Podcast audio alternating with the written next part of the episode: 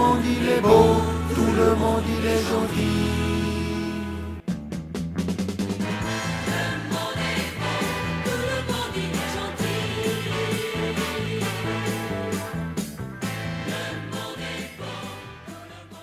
Bonjour tout le monde.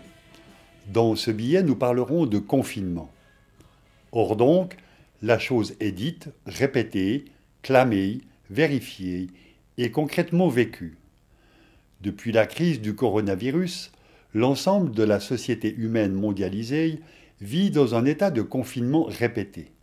Soit, mais la focalisation généralisée sur cet état extrême de l'exercice du confinement n'est-elle pas aussi là pour nous dissuader d'observer certaines choses, sans doute relatives à cet état subi d'extrémité? Nos corps physiques, désormais, sont touchés par cette mesure et, comme on dit, notre animalité naturelle rendant nécessaire un certain esprit grégaire, et donc de rassemblement et de proximité, celui-ci s'en trouve directement altéré. Cela est sans doute vrai, mais ne devrait pas nous faire oublier que de longue date, nous avons accepté pas mal de mesures sociales qui, progressivement, ont contribué à nous rendre toujours plus isolés les uns des autres. D'autre part, le confinement existe également pour la pensée, et force est de constater que dans ce registre, les dégâts étaient déjà largement advenus avant l'apparition de la crise du coronavirus, qui, rappelons-le, n'est finalement qu'un coronavirus de plus dans une catégorie qui semble aller en s'élargissant. Les raisons invoquées et les motifs aboutissant à divers modes de confinement vont-ils eux aussi aller en s'élargissant?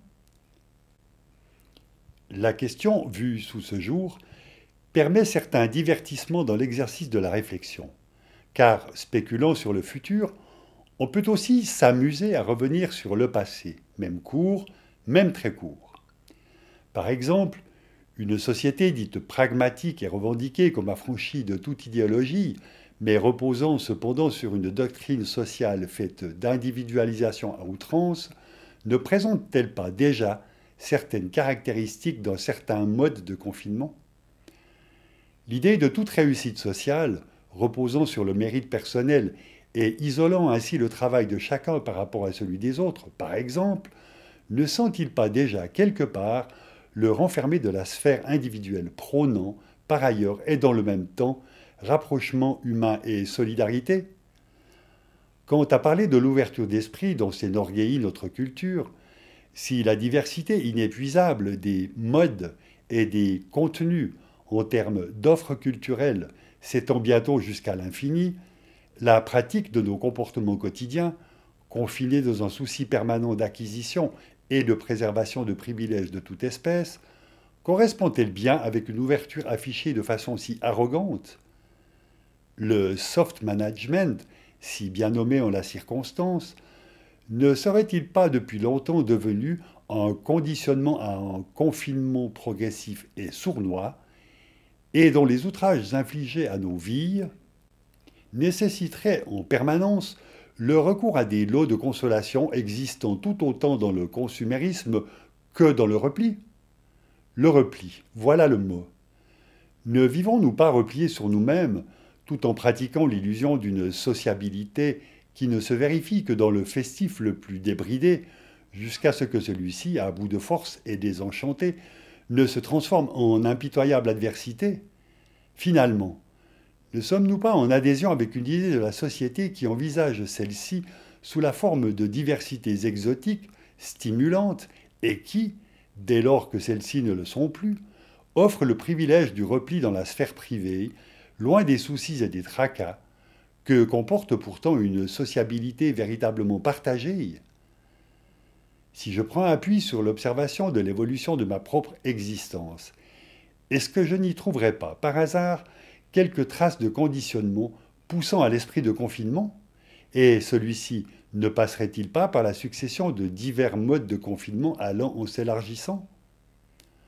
Sorti du ventre de ma mère, mon existence s'est tout d'abord trouvée, naturellement, ou par l'effet de notre organisation sociale, cela reste à déterminer, confiné dans la sphère familiale directe. Le stade suivant de mon évolution s'est à nouveau trouvé confiné dans le milieu scolaire, désormais accessible à tous, dit-on, mais surtout est d'abord obligatoire. Ce stade suivant ouvrant de nouvelles possibilités de réflexion au sujet de la vie, il devient dès lors nécessaire de m'offrir des nouveaux champs de possibles, comme on dit maintenant, et donc certains horizons de liberté. Le niveau supérieur des études peut m'offrir cette illusion de diversité, d'échange et de débat, pendant que je reste confiné dans le cocon préservé des salles d'études, le cul posé sur une chaise derrière des écrans, ou plongé dans des livres à longueur d'année. Pour ma part, devenu apprenti, j'entre dans le pré-confinement du stade généralisé de la pensée unique du monde de la consommation, où l'ensemble de mes réflexions et de mon intelligence est mobilisé dans l'unique direction de trouver le moyen de gagner toujours plus d'argent en gravissant des échelons sociaux à n'importe quelle condition. Mais j'aurais pu également entrer directement dans le monde des salariés sans certificat, où cette même mobilisation de l'intelligence ne peut être que plus marquée.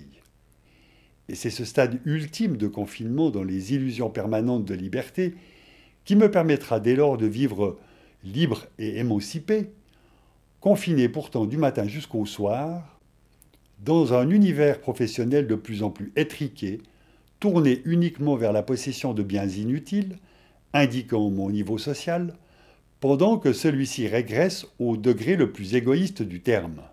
Voilà, en gros, ce que pour ma part et me concernant, je pourrais observer. Excessif, me direz-vous. Peut-être.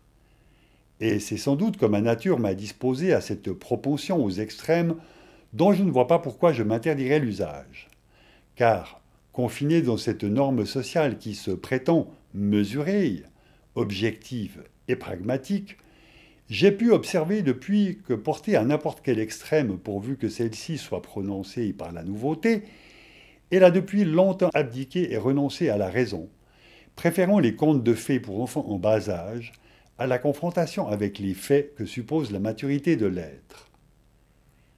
Et c'est, sans emprunter les voies scabreuses que je m'autorise, de cette question du confinement dont il est question dans l'article que nous vous lisons aujourd'hui, et qui peut aussi poser en creux la question de savoir si le confinement est devenu nécessaire à amener à l'usage généralisé du numérique, ou si, au contraire, la volonté d'imposer cet usage dans la structure sociale n'a pas donné l'idée, opportune dans cette situation, d'imposer le confinement, justifiant dès lors l'usage d'un numérique, apparaissant ainsi sous l'espèce salvatrice.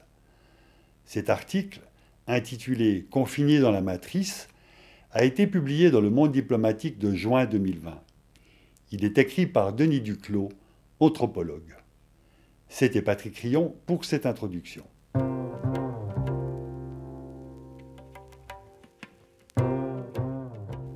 Comptage quotidien macabre, toxicité du voisin, prévision apocalyptique, images morbides en boucle, sous couvert de protection contre le Covid-19, les médias ont organisé la terreur sanitaire au sein d'une population française prise pour aussi mûre qu'un enfant en bas âge. Devenu l'interlocuteur unique d'une audience confinée pendant deux mois, ils ont fini par absorber la réalité. Des mois de maladie et de confinement ont amené des populations entières à dépendre davantage des médias pour s'informer, réfléchir, discuter et travailler. Même si la diffusion de la presse écrite a été pénalisée par les mesures de confinement, rarement leur consommation a été aussi forte. Journaux, chaînes classiques de radio et de télévision, vidéos sur Internet, réseaux sociaux, informations en continu, forums et visioconférences. La planète multimédiatique vrombit comme une ruche géante de messages échangés. Dans quelle direction actes et pensées sont-ils stimulés ou influencés? Difficile de répondre, même en passant au crible les milliers de références thématiques de Google Actualité sur plus de 4 mois. Sauf sur un point. Le Médiamonde a bien été un producteur de l'événement, lui imposant un sens intolérable et l'alignement d'une majorité des États sur une même politique sanitaire d'exception. Se posant comme le cœur d'un théâtre tragique installé entre le public et les professionnels pour leur renvoyer leur position mutuelle, l'information mondialisée fait apparaître deux forces principales en présence gens de savoir et de décision d'un côté, peuple et patient de l'autre, mais tous branchés et assujettis à la nouvelle condition électronique du genre humain, public et acteurs ne se trouvent-ils pas confinés ensemble dans l'enclos d'une même instance médiatique? L'une de ces manifestations les plus spectaculaires n'a échappé à personne. Les courbes, cartes et graphiques relatifs à l'épidémie, les ordonnances de confinement, de quarantaine et de fermeture frontalière qui ont captivé et nourri quotidiennement l'ensemble des médias de la planète. Ces infographies au travers desquelles on produit la réalité, plutôt que l'inverse, au point que la stratégie mondiale de lutte contre le Covid-19 se nomme Aplatir la courbe, constituent désormais à la surface de la planète média un analogue sanitaire des bulletins météo ou des cours de la bourse interprétés en temps réel puis discutés dans des comètes conversationnelles.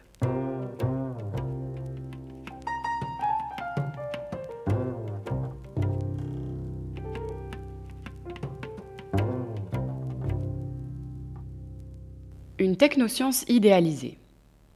Fondée sur des chiffres partiels, partiaux et parcellaires, ces indicateurs de R0, nombre moyen de personnes infectées par une personne elle-même touchée par le virus, de taux de mortalité, de nombre de malades, de décès, de patients en réanimation, retiennent continuellement une attention inquiète.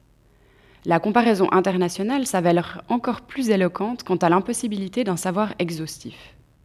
On se doute que les incessantes batailles de chiffres publiées sur l'inclusion ou non de telles catégories de décès ont pour but, compréhensible, d'éviter la honte d'un résultat plus mauvais que celui du voisin. On peut dès lors s'attendre à ce que les planètes médias et sanitaires fusionnent pour créer les instruments d'une lecture universelle, immédiate, de toutes les données sûres de contamination et de décès. Sur la propagation du virus, les médias se gardent d'accréditer des informations qui remettent en cause la doctrine gouvernementale et la nécessité du confinement comme, par exemple, l'hypothèse d'un moindre impact de l'épidémie, dans nombre de pays chauds et humides, sur des populations coupées des flux d'échanges et jeunes. Mais la méfiance n'offre qu'un ressort limité. Il faut aussi rassurer, faire la part des espoirs qui se font jour dans la population et des promesses des industries pharmaceutiques. Les journalistes relayent passivement les règles supposées toujours vertueuses de la méthode scientifique, visant la découverte d'un remède enfin crédible ils ignorent volontairement la part toujours importante de faible réplicabilité des expériences et des protocoles de preuve, ou encore la non-fiabilité de nombreux tests positifs ou négatifs. L'expectative versatile du cœur médiatique aboutit ici à un paradoxe. Elle conforte la croyance en une technoscience idéalisée, tout en étant prompte à accabler ceux qui ont déçu par des annonces prématurées ou qui contestent la pharmacologie officielle. Le soupçon du charlatanisme accompagne la foi technophile comme son nombre. Il pèse sur des ingénieurs-chercheurs qui ont, eux aussi, besoin de liberté, de se tromper et de rebrousser chemin, quelle que soit l'urgence de la commande. Les annonces des autorités sur les limitations de liberté ordinaire poursuivent une orientation médiatique similaire au chiffrage, mais d'une autre manière. Elles éveillent davantage de passion et de controverses, inspirées par la divergence d'intérêts légitimes, mais aussi par des analyses opposées de la justesse ou des erreurs des politiques publiques. Ainsi, de la fameuse dispute sur l'application de traçage des populations. Quant au débat entre immunisation de groupe, soutenu davantage en pays d'Europe du Nord, et isolement, il fait médiatiquement long feu. Peut-être face à la suspicion d'irréalisme de la première option et à l'aveu dérangeant que celle-ci pouvait marquer, comme en Suède, la préférence non pas à l'économie plutôt qu'à la vie, mais à la liberté plutôt que sanitaire. S'agissant des décisions qui s'imposent comme ordre légal, politique ou militaro-policier à toute une population, état d'urgence ou confinement, on admet d'abord leur justification officielle, partout reprise, tel le célèbre aplatissement de la courbe pour désengorger les urgences. Puis, un doute prudent s'instille derrière micro et caméra. En même temps qu'il accompagne la politique, le média accepte de moins en moins l'hésitation et la cacophonie chez les politiques. Alors que le caractère plutôt positif du désaccord est supposé admis en démocratie, parce qu'il modère un activisme hystérique qui peut se révéler plus catastrophique que la maladie. Quant au débat sur l'efficacité réelle des politiques de prévention, il cautionne parfois une attitude martiale. Ainsi, la publication le 22 avril d'une étude selon laquelle le confinement aurait évité un peu plus de 60 000 décès est aussitôt reprise par le gouvernement et l'ensemble de la presse, sans attendre, cette fois, de confirmation par d'autres chercheurs. Il n'en va pas de même pour les effets sanitaires délétères du confinement observés à large échelle dans des pays comme l'Inde et de manière plus diffuse dans le monde occidental. Comme si nul n'osait plus exprimer aujourd'hui ce qui paraissait évident hier, pas un journaliste n'a jugé utile de rappeler ce propos de Jean-Claude Amaizan, immunologiste de renom, pourtant bien connu des médias, critiquant dès 2007 la mise au point internationale des mesures de distanciation sociale qui accentuent l'isolement de chacun, risquant ainsi de précipiter les personnes les plus fragiles dans des situations dramatiques et de causer leur mort indépendamment de toute infection par le virus de la grippe. Le passé ne remonte que lentement en surface et, sélectivement, en appui équivoque des positions préférées, photographie des peuples masqués en 1918 sous peine de prison, archives exhumées dévoilant la répétition des quarantaines au fil des siècles, etc. La solitude du décideur politique, renvoyé à une responsabilité excessive, l'engage dans une spirale de décisions à vue, parfois inadéquate, de défense autoritaire, entêtée ou faussement contrite de ses engagements, au prix d'une marginalisation du débat. Mais lorsque l'erreur d'orientation ne peut plus s'évacuer, trop de voix s'élevant de trop de directions, le média entre lui-même dans la surenchère dramatisante. La mise en scène du pire, l'épidémie tueuse reviendra par cycle, le déconfinement sera pire, l'effondrement guette, forge un consentement par la peur. Cette angoisse ne semble pas déclencher pour autant une remise en question organique de la société monde. Bien au contraire s'y fraye une lassitude déjà nostalgique, apitoyée, appelant au retour à une normalité perdue qu'il faudrait mériter par une discipline sociale et hygiénique dont chacun serait le gardien. À la réclusion forcée répondent en creux de rencontres humaines et compassionnelles. Les médias honorent les soignants et rapportent leurs manifestations de soutien de la part du public. Mais, là encore, le négatif surgit assez vite. Si l'on se cuirasse de vertu éditoriale pour réprouver des marques de xénophobie contre les Asiatiques ou les Africains en Chine, on dénonce volontiers les personnes ne respectant pas les gestes barrières, ou les récidivistes du refus de porter leur attestation, nouvelle incarnation d'une marginalité individualiste et dangereuse. On bute aussi, pour s'indigner trop vite contre le voisin qui tousse devant lui ou court sans masque, sur des nouvelles désagréables. Ainsi, des passions de dalle délation qui rappellent l'occupation. Pourtant, les réseaux sociaux et autres espaces d'expression des publics regorgent de positions limites indiquant où le média, momentanément hésitant, ira peut-être demain s'engager. Celles qui se réjouissent de la mise au point de logiciels de repérage des amis contaminés, d'un passeport immunitaire ou de la multiplication d'attestations.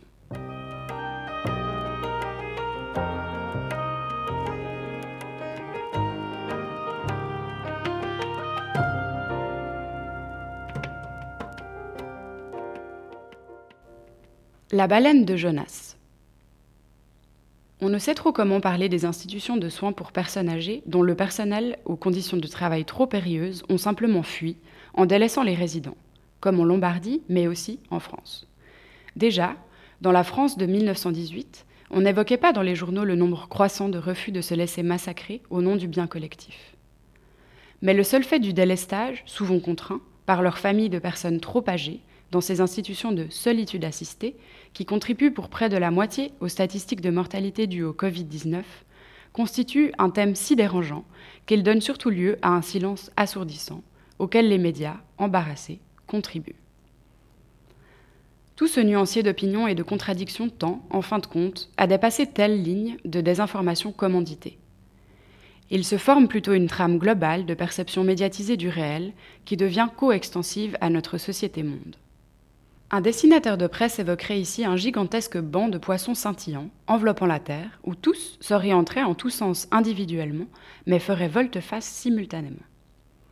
Il émerge certes de la médiasphère prise en détail un halo de questionnements sociétaux en profondeur, déjà profilé par le contraste exprimé lors du mouvement des Gilets jaunes entre fin du mois et fin du monde la conflictualité latente entre la nécessité des revenus immédiats et celle de la survivabilité de l'Anthropocène.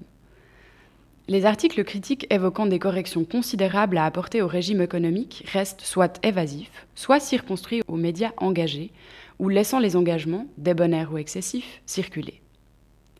Dans ces derniers aussi, on est encore loin de propositions politiques globales susceptibles d'être articulées par les classes politiques, partout un peu déboussolées, et se sentant sapés dans leur propre raison d'être. Pour le moment, l'éruption interminable des interventions semble vouloir démontrer que l'événement n'est peut-être pas la pandémie elle-même. Au-delà des états d'urgence et des plans gouvernementaux de sortie de crise, il y aurait bien désormais quelque chose d'indépassable aux confins de nos vies, lié au triomphe supranational des baronnies de l'Internet. Démocrates ou pas, nous serions, confinés dans la planète média, sans plus pouvoir en sortir. Comme si, En dernière analyse, la société monde s'imposait enfin à nous consciemment, avec d'autant plus de puissance écrasante que, à l'instar de la baleine de Jonas, elle nous aurait tous avalés, dissous dans des sucs algorithmiques, puissants, faibles, résistants ou avides de pouvoir, anards ou obsédés d'ordre, passifs ou créatifs. Cette découverte en cours n'est pas en soi négative. Un rapprochement social deviendra aussi nécessaire pour notre santé mentale et physique après l'état d'isolement d'urgence. Mais nous sommes avertis que les refoulements succèdent souvent aux fulgurances et que, sitôt la dite normalité revenue autour d'eux et dans nos écrans, nous retournerons peut-être au plus vite à la somnolence technologiquement gouvernée et médiatiquement assistée, oubliant nos résolutions angoissées de nous déconfiner vraiment, de l'intérieur comme dans le monde. Cet article vous a été lu par Célia Caron.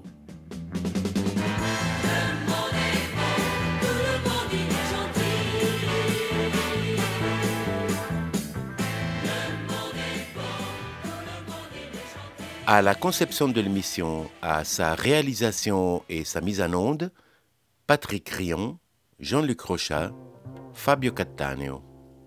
Éditeur responsable, Patrick Rion. En partenariat avec les radios locales lausannoises Radio Django et Luz qui permettent la diffusion des émissions de Le Monde est beau.